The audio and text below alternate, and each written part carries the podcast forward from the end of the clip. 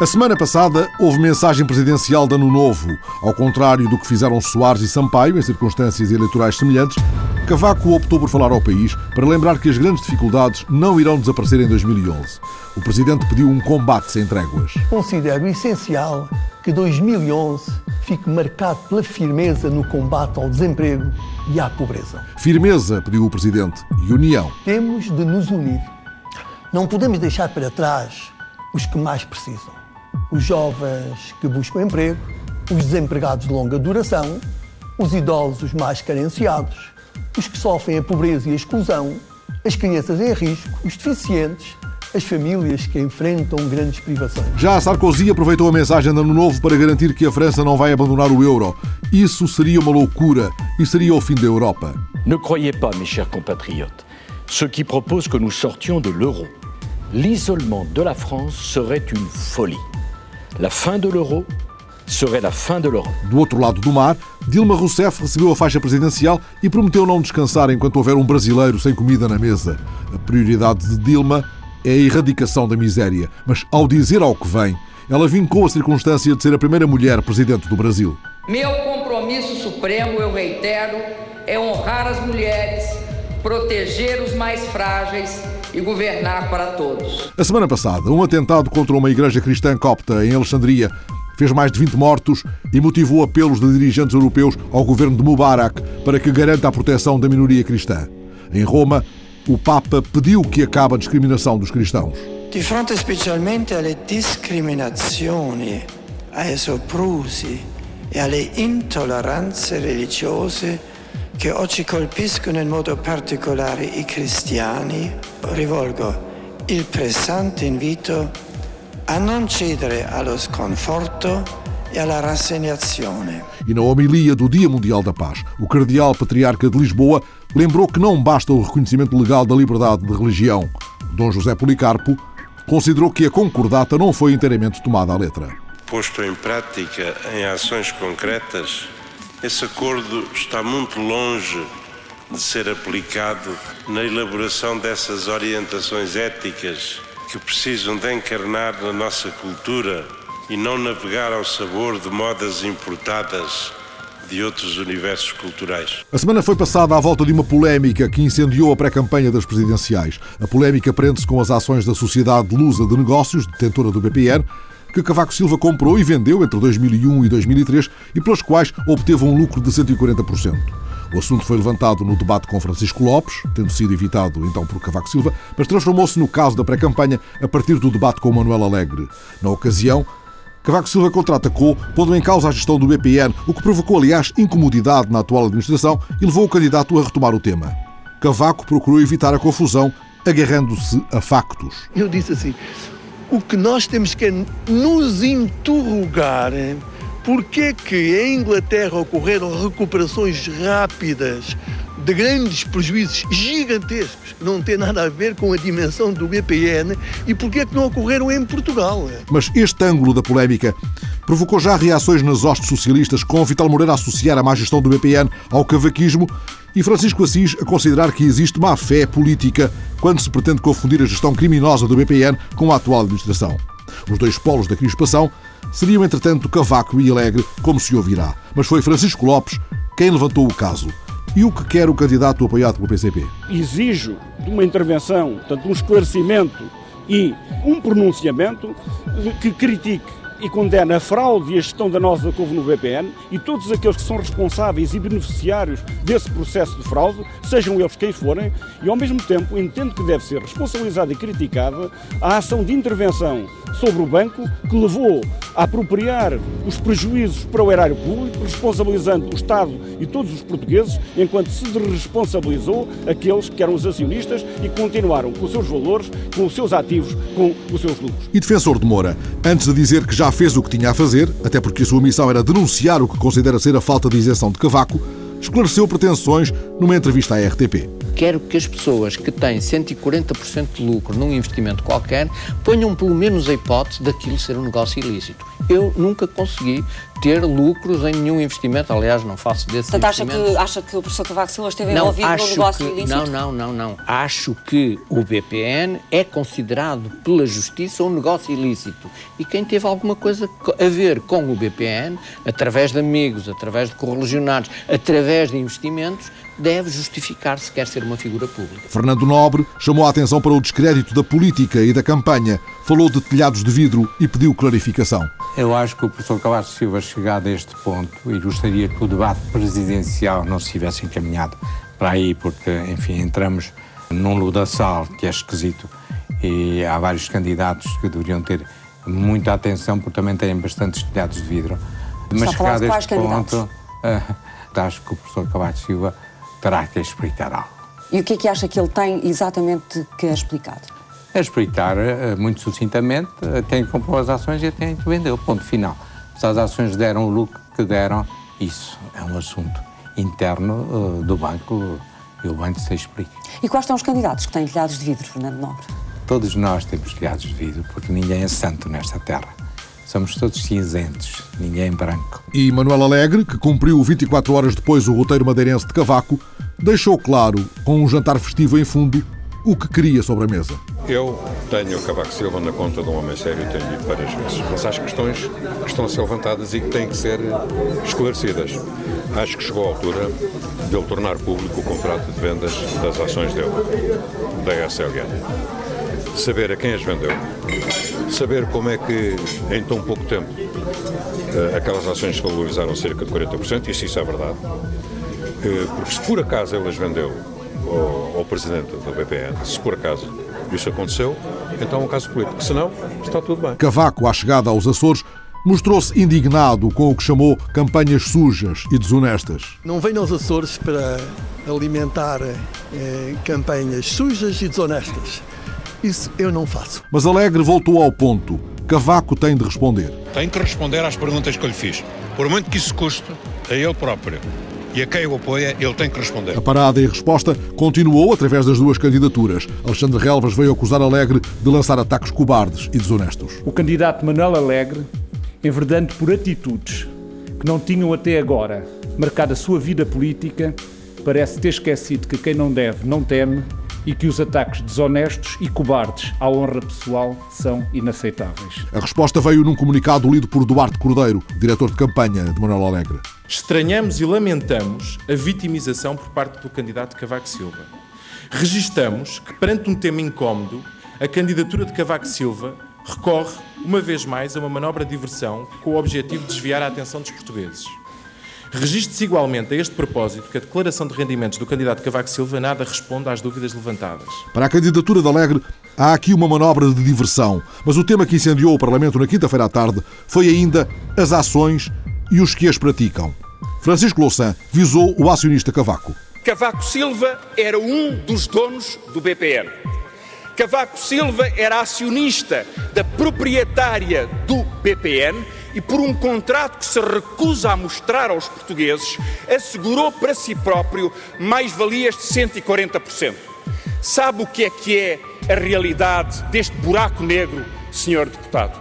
É poder haver quem, com todo o seu poder político, possa ter uma vantagem patrimonial que os portugueses não podem ter. O socialista Eduardo Cabrita alaranjou a pimenta. O BPN é o símbolo de uma geração de gestores nascidos do caldo político das maiorias absolutas de Cavaco Silva. E Louçã de novo, o dedo apontado. Naquele banco estava uma coleção de ministros, ex-ministros do PSD. Exatamente. Dias Loureiro, Daniel Sanches, Rui Machete, Arlindo Carvalho, Miguel Cadilho, Oliveira e Costa. Quanta mais gente da nata do cavaquismo e da governação PSD queria o senhor que dessem as provas provadas. Fraude, foram os senhores que o afundaram. Foram os senhores que o assaltaram. Miguel Macedo ripostou. Eu não tenho nenhum problema com o BPN. E eu não faço parte de nenhum gangue que assaltou o BPN. Nem eu, nem eu quero que o senhor registre isto. Nem eu, nem o meu partido. Nós não somos responsáveis pelas atitudes. Agora vão ouvir até o fim. Nós não somos. Esteja caladinho agora, se faz favor. À noite, na RTP, Alegre manteve o desafio a Cavaco, comentando a divulgação pela SIC dos termos da transação das ações. Agora compreende-se porque é que ele não queria esclarecer. Cavaco Silva é um homem inteligente, é um economista, tem experiência política, sabe o que é que isto significa. Em relação a qualquer outro cidadão, nós sabemos perfeitamente o que é que isto significa. É um tratamento de, de favor de um amigo ou outro amigo. O que é que acha que tem que acontecer? Primeiro é um julgamento político, neste caso, não é? Eu não sou polícia nem, nem, nem, nem sou juiz. Faço uma avaliação política de um caso que é político. Julgamento político no dia 23 de janeiro. No dia 23 de janeiro. E, entretanto... Eu estou à espera de um esclarecimento público da parte da Cavaco Mas se esse esclarecimento não surgido? Bem, eu peço se esse esclarecimento não surgir, acho que é mais grave ainda. Mas de Cavaco, nem mais uma palavra. Eu acho que não devo comentar. Tudo aquilo que eu devia comentar está numa frase que eu pronunciei ontem nos Açores. Não acrescentarei sobre essa campanha nem mais uma palavra. Em defesa de Cavaco viriam, entretanto, a palavra e as contas de Marcos Mendes. Já em 2002, houve vendas de ações da SLN a 2 euros e 67 cêntimos. Em 2013, o ano em que ele vendeu, houve vendas a 2 euros e 80 cêntimos. Estes dados que estão numa auditoria provam que Cavaco Silva até vendeu a valor inferior e, portanto, se vendeu mais baixo, não pode falar-se nem de longe nem de perto em favorecimento ou em tratamento de favor. E, finalmente, no Fórum TSF de ontem, Cavaco abriu o livro de contas. Sabe, é muito curioso que uma aplicação de poupanças que eu e a minha mulher fizemos há 11 anos, 11 anos, 6 anos antes de eu ser Presidente da República, quando éramos os dois apenas meros professores, seja um tema de campanha, mas que demonstra duas coisas. Primeiro, demonstra o desespero em que alguns se encontram. Em segundo lugar, demonstra o grau de desonestidade. E há algumas coisas que vale a pena lembrar, porque têm vindo propositadamente a ser escondidas, incluindo por alguma comunicação social. A comunicação social tem escondido que, logo que a calúnia começou a ser levantada quanto a mim, eu fiz uma declaração por escrito que distribui a todos os meios de comunicação social e que está na página da internet, esclarecendo tudo. Mas este tem sido referido. Mas depois eu fiz uma declaração perante as câmaras de televisão no mês de no mês de junho de 2009, 2009, no intervalo de uma sessão Cotec na Caixas de Depósitos e não houve um único meio de comunicação social até este momento que tenha posto essa minha declaração no ar. E a última foi ontem, eu ao ser confrontado com um ar de espanto, que eu tinha escondido uma carta que tinha escrito ao BPN a pedir para me venderem eh, as ações que eu e minha mulher tinham lá. Quando essa carta foi publicada há quase dois anos. Há quase dois anos está publicada. Está publicada num semanário. A pré-campanha teve outros ruídos. A escala açoriana de Cavaco não incluiu qualquer contacto com os órgãos políticos regionais e Carlos César anotou aquilo que, quanto a si, se deve exigir de um candidato à presidência. Eu acho que um candidato ao mais alto cargo da nação, à presidência da República, deve demonstrar com, com humildade e com sentido de coesão nacional o seu respeito pelas instituições autonómicas. Cavaco respondeu a César.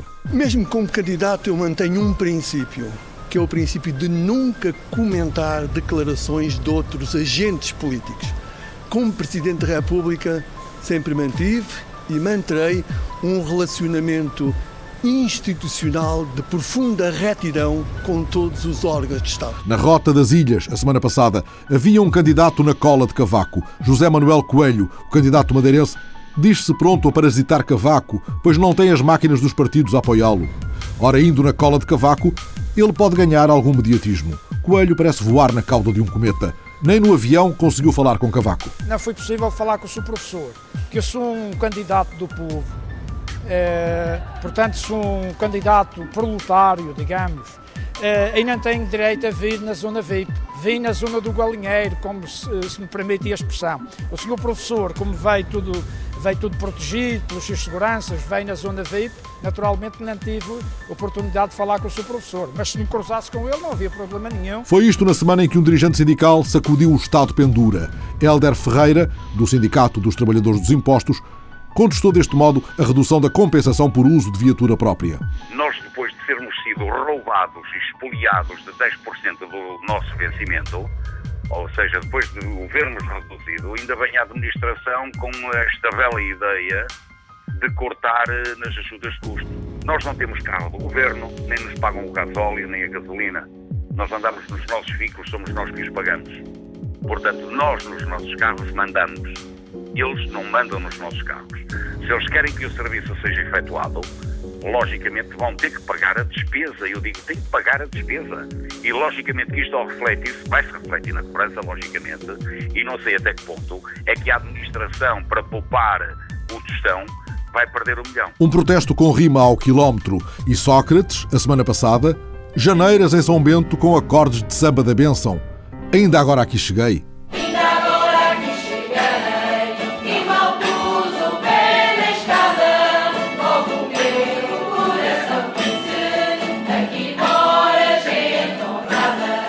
Tempos que correm, com a governação tão exigente e difícil, momentos de alegria são sempre bem-vindos.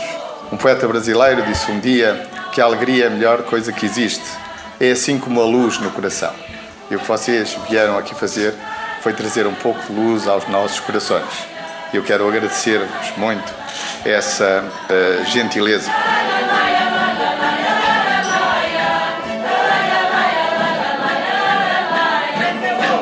É melhor ser alegre que ser triste, mas como lembra o tema de Vinícius e Baden-Powell, para fazer um samba com beleza é preciso um bocado de tristeza, senão não se faz um samba, não. Janeiras cantadas, está quase a semana sambada.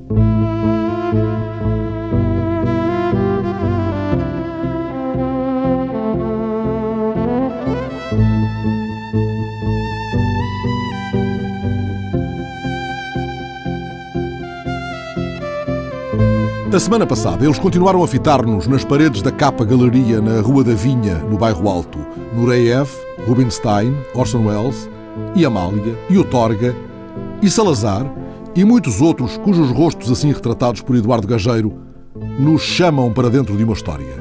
Esta exposição Retratos com História, de Eduardo Gageiro, que pode ser vista ainda até 28 de janeiro, desafia-nos a seguir o olhar daqueles que não estão em pose diante do fotógrafo. E assim não nos perguntamos para onde está a olhar Sylvie Vartan numa destas belíssimas fotografias, mas o olhar dela conduz o nosso ao lugar mais secreto da surpresa e do inesperado. Tal como agora, escutando a conversa de gageiro com o repórter Ricardo Oliveira Duarte, diante dessas imagens poderosas dos anos 60 e 70. Parece que as estamos vendo. Assim que nos detemos em frente da primeira fotografia, Eduardo Gageiro dispara uma declaração de princípios. Eu não gosto de fazer aquelas fotografias de pose, de bilhete de identidade, não é? Como há aí tantos livros por aí, e então gosto de fazer fotografias diferentes. Diz isto em frente a um retrato de Rosa Ramalho, onde a artesã portuguesa parece fitar com alguma desconfiança o horizonte. Um braço apoiado no outro, três dedos na boca. Ela, a fotografia, à semelhança das outras 29, com uma história para ser contada. Estava no século ilustrado e fomos ali ao mercado, que havia ali o mercado de Belém, quando havia umas feiras de artesanato, e fomos entrevistar a Rosa Ramalho. Acho que está com uma boa expressão, a composição, a expressão corporal dela está ótima parece-me, e é uma, uma figura emblemática do nosso artesanato. Iniciou a exposição com essa fotografia. Parece olhar para o vazio. É, esses pequenos pormenores, sabe que as pessoas pensam que fazer retrato é fácil, basta ter uma máquina fotográfica. E eu considero que é das coisas mais difíceis. É preciso saber muito sobre o retratado e realmente conseguir expressar através de, de qualquer gesto, qualquer expressão, a, a personalidade de, desse retratado. Isso é que é muito difícil. Não é só carregar no botão. Sente-se mais fotógrafo ou fotojornalista? Sou fundamentalmente fotojornalista, mas simplesmente, aqui neste caso, eu sou fotojornalista, mas quero também eh, apanhar precisamente esses pequenos pormenores, os sentimentos das pessoas.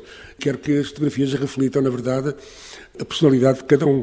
Mas, a parte disso, procuro, naqueles breves instantes do fotojornalismo, procuro que as fotografias, além do conteúdo, tenham uma certa beleza estética, sob o ponto de vista estético, que sejam corretas, que não seja só o simples documento, mas que tenha mais alguma coisa para além disso.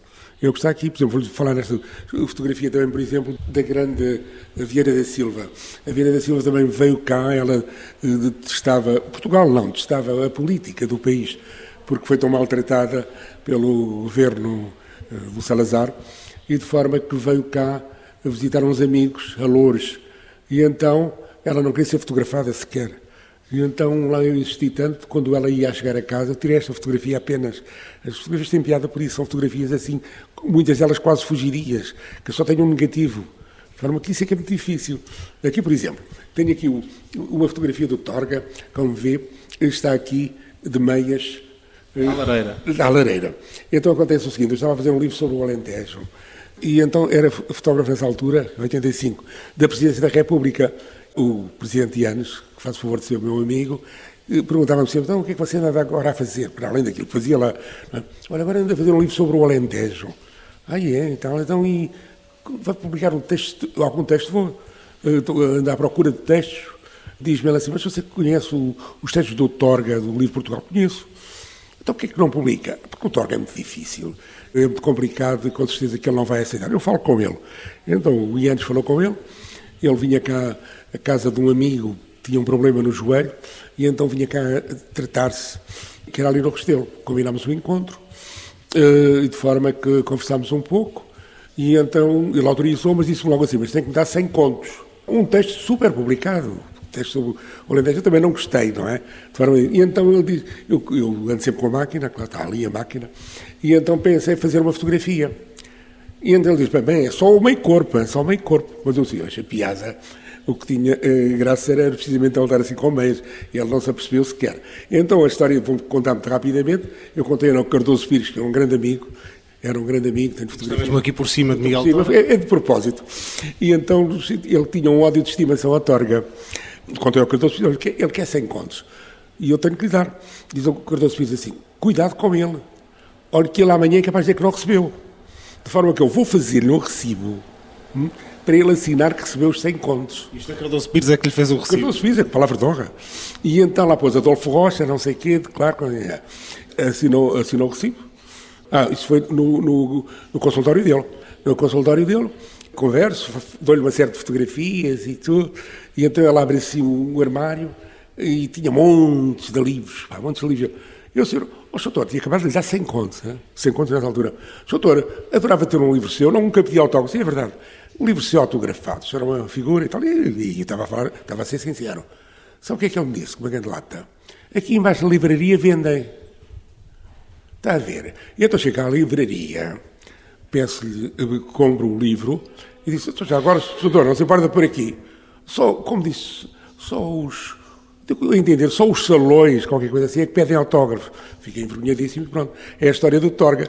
E então, quando eu contei ao Cardoso Pires, eu não lhe disse que ele era um, um não sei quantos, de forma que o Cardoso Pires é aqui, por exemplo, eh, na casa que ele tinha na Costa da Caparica.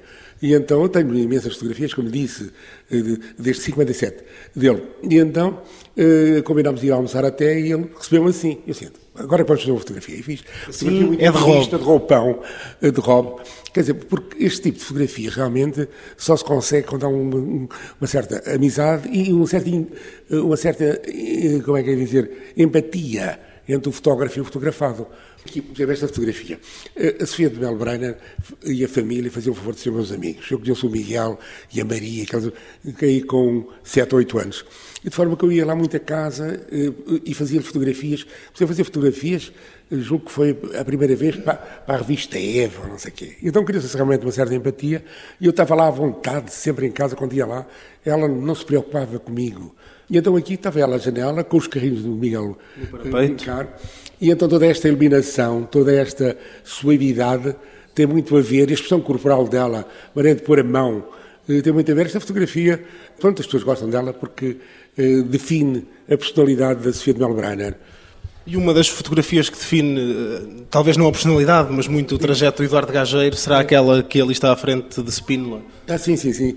Esta, esta fotografia, pois, eh, podemos estar sobre os saltos, Eh, hum, Esta fotografia do Spínola, ora bem, foi feita em 75, quando realmente os problemas do 25 de Abril estavam um bocado complicados. E então já havia uma certa animosidade entre os militares. E então eu fiz isto em, portanto, foi em Mafra. Estava lá o Otelo, estava ele e o Costa Gomes. E mandei esta fotografia para o WordPress Foto, ganhou a medalha de ouro na secção de retratos. E agora, qual é que prefere mostrar aos ouvintes da Sei TSF? lá, Nureyev, Nureyev e Amália e Rubinstein. Mas antes desses retratos, pelo caminho, Eduardo Gageiro não resiste a uma paragem para mais uma história. Temos aqui o Orson Welles. O Orson Welles, por exemplo, estava hospedado no Hotel do Guincho. Era inacessível. Só se faziam fotografias à entrada e à saída e pronto. Mas eu era muito amigo do muchacho, que é o, o filho do dono. Arranja maneira, mas de se deixar fazer uma fotografia. Fotografia diferente. E então o muchacho pediu-lhe, e então deixa-me fazer só esta fotografia. Correu logo comigo. E as fotografias têm piada por isso. São fotografias que não são poses, fazem 50, 100, não sei o que mais. E acho que só lhe pedi para ele ver aqui para o pé da janela. Porque senão, contra uma parede, podia ser em qualquer sítio. E então acho que não está mal, não é? Não está nada mal, de facto, o criador da Guerra dos Mundos. Mas avancemos, Eduardo, que o tempo está a acabar. Abreviemos um pouco. Ao lado de Orson Welles está Rubinstein, ao piano, num Coliseu de Lisboa vazio, a ensaiar. Eduardo Gageiro pediu para que se acendessem as luzes todas da apoteose, criando assim uma luminosidade nada habitual em concertos do género. Ao fundo, uma figura pequena, mas perceptível assiste a tudo, de lenço na cabeça, apoiada numa vassoura. Era uma empregada da limpeza. Mais uns passos e aparece Rudolf Nureyev. Estava a sair de um ensaio. Eduardo Gageiro pediu-lhe para parar, só aquele instante, com uma enorme porta de madeira a servir de enquadramento. Tenho esta fotografia só. A seguir, pum, desapareceu. Percebe? Para fecharmos a visita. Amália. Em Alfama? Eu tenho centenas de fotografias da Amália. E considero esta a melhor de todas. Eu estava a fotografar, colaborava na revista Manchete, uma revista brasileira, que me encomendou, é o termo, uma série de fotografias da Amália em Alfama. Daquelas fotografias de pose, muito pirosas, não sei o que mais. Mas pronto, era o que eles queriam. Lá fui eu com uma Rolleiflex, que tinha na altura, ou Rolleicor, já não me lembro, a cores, slides a cores, e ando sempre com uma máquina pequenina, de 35mm. E então, quando a Amália saiu do carro, eu fiz-lhe cinco fotografias. Com uma máquina pequena? Uma máquina pequena, a preto e branco. E esta, para mim, eu, repare que uma série de miúdos, ninguém lhe está a ligar nenhuma, uma fotografia. E ela está com, digamos, com uma cara de diva, com uma expressão fantástica e com uma grande diva que era, não é? Falam que esta, para mim, é, é, é desde que eu tenho, não quero- agora, é a melhor fotografia que eu tenho da Amália. Parece que nos olha nos olhos nesta fotografia. É, é fantástico. Eu, eu adoro esta fotografia e, aliás, os meus amigos que viram, eh, que esta era uma fotografia pouco conhecida, de forma que acho que é uma das melhores fotografias que estão aqui. Amália olhando Eduardo Gageiro, que guarda o seu olhar. Diva passando entre meninos que jogam a bola em Alfama, sem dar conta da sua passagem. Amália olhando-nos nos olhos de Mestre Gageiro, guardador de histórias, tantas histórias, tantas fotografias, à nossa espera, janeiro dentro, na Capa Galeria, Rua da Vinha, Bairro Alto. Noutro ponto de Lisboa, o pavilhão branco do Museu da Cidade, no Campo Grande, acolhe até ao fim do mês a exposição de António Bolota, A Última Luz do Dia. O trabalho do escultor rompe as barreiras físicas do pavilhão. Há um muro que transpõe a vidraça de uma das salas do pavilhão branco e entra pelo jardim, convivendo com os pavões e a chuva de janeiro. A exposição consta de três peças dispostas nos designados resto do chão esquerdo e resto do chão direito e no primeiro andar uma parede, um muro, um telhado, estabelecendo pontos com a ideia de casa, a ideia de arquitetura, mas também a ideia de geometria, pela referência às três formas básicas: o prisma, o cilindro, o paralelepípedo. Converso com António Bolota junto ao muro. Deste não se poderá dizer o que Delfim Sardo escreveu sobre um outro muro por ele idealizado para outra exposição na Galeria Quadrado Azul, no Porto. O muro de António Bolota é falso. Melhor, é verdadeiramente falso. É que dessa vez podíamos passar através do muro. Ele funcionava como barreira, mas também como abertura, possibilidade de passagem. O muro ficava 40 centímetros acima do chão, suspenso. Ora, este muro do pavilhão branco do Museu da Cidade, em Lisboa, é um muro mais verdadeiro, António Bolota. Este é de facto mais verdadeiro e mais relacionado com a arquitetura existente aqui do museu, em que explora os limites da própria arquitetura, que é uma constante do meu trabalho. Inclusive ele ultrapassa os limites do próprio museu Rompe aquela vidraça? Exatamente, intervém com o espaço. Estas esculturas, nomeadamente o muro, intervêm no lugar, são colocadas no seu limite e depois funcionam como uma espécie de. abstratizam o espaço, fazendo com que ele próprio também se torne uma intervenção. Estas esculturas jogam com o espaço na sua globalidade. Este muro invade o jardim e essa ideia de rompimento é uma marca do seu trabalho. Essa ideia de limite sente-se até no uso dos materiais. Este muro feito com materiais de construção civil, este é o muro de um escultor feito por operários da construção civil? Isto é um muro de um escultor construído por operários da construção e controlado pelo escultor na sua construção, senão seria completamente diferente. E este muro, invadindo e rompendo o espaço do pavilhão branco, mesmo estando assente no chão, não deixará marcas? O que irá ficar é a memória da intervenção, não é? E irá ficar, sobretudo, também a experiência que o espectador tem, que é uma experiência do corpo contingente, isso irá ficar na sua memória. Essa questão existe sempre também no meu trabalho, que tem a ver com eu transformar o espaço vazio numa espécie de negativo das esculturas, ou seja, o público está a ver a escultura no negativo. É como se o espaço fosse o molde da escultura. Neste regresso a casa, à ideia de casa, o diálogo com a arquitetura intensifica-se. Que há de facto uma relação muito grande com a arquitetura, muito direta, mas há um aspecto que eu acho que é importante, que é o assunto da arquitetura, que é a luz. E aqui é levado ao limite, porque este museu tem estas características de ter uma, umas montras rasgadas para o jardim e, portanto, a entrada de luz neste museu é uma coisa de facto única e, por isso, esta relação com a arquitetura aqui é levada ao limite pela luz, que a arquitetura também é muito luz e são os corpos, portanto, a arquitetura é isso. De qualquer modo, esta é a exposição de um escultor e, como lembra o texto de Nuno Faria que a apresenta ao visitante do Pavilhão Branco, supõe uma lógica de revelação e ocultação. Sim, a revelação é, tem a ver com a descoberta que vai havendo conforme se circula. E a ocultação tem a ver também com esse jogo de ver uma, uma, um pouco uma, da peça, ver um pouco da outra, ver essas peças entre si. É esse jogo, digamos, entre o corpo do espectador e as esculturas. E a luz ainda, e, a luz e sempre. Também. Neste caso, aquela questão de levar ao limite, a sugerir a última luz do dia, tem a ver também com uma certa desmaterialização dos objetos, é possível acontecer com essa falta de luz, porque eu retirei as luzes todas do museu para permitir essa experimentação.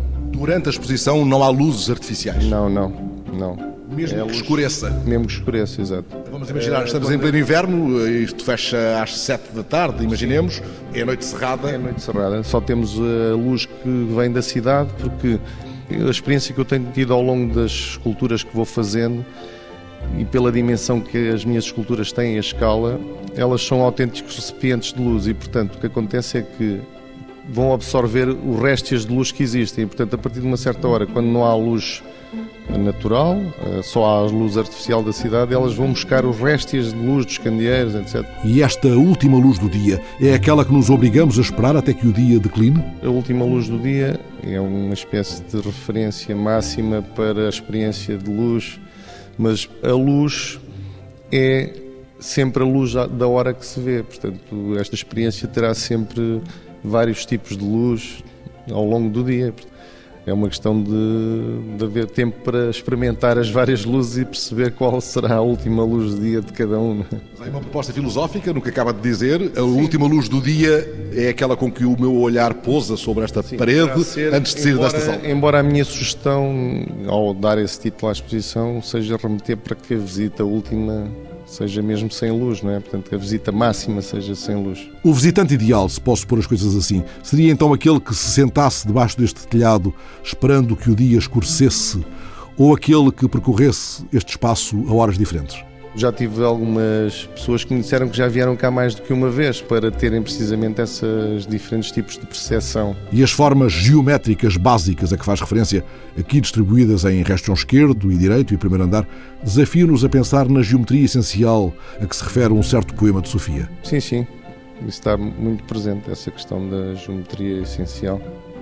Para além da geometria, são também os elementos básicos, digamos, do paradigma casa, não é? Que é tipo o muro, a parede e o telhado, o paralelepípedo, o cilindro e, e o paralelepípedo triangular, que é o caso do telhado, são mesmo, digamos, a base de. E a simplicidade é uma coisa que está relacionada com a simplicidade do desenho, digamos, embora se torne complexo com a sua integração no espaço, mas está presente no meu trabalho, essa questão da, da geometria simples. A geometria essencial, sobre a qual incide a última luz do dia, no pavilhão branco do Museu da Cidade. Em redor, um jardim com pavões e cerâmicas de Bordalo. A semana passada, Alexandrina Guerreiro, Ricardo Oliveira Duarte, Fernando Alves.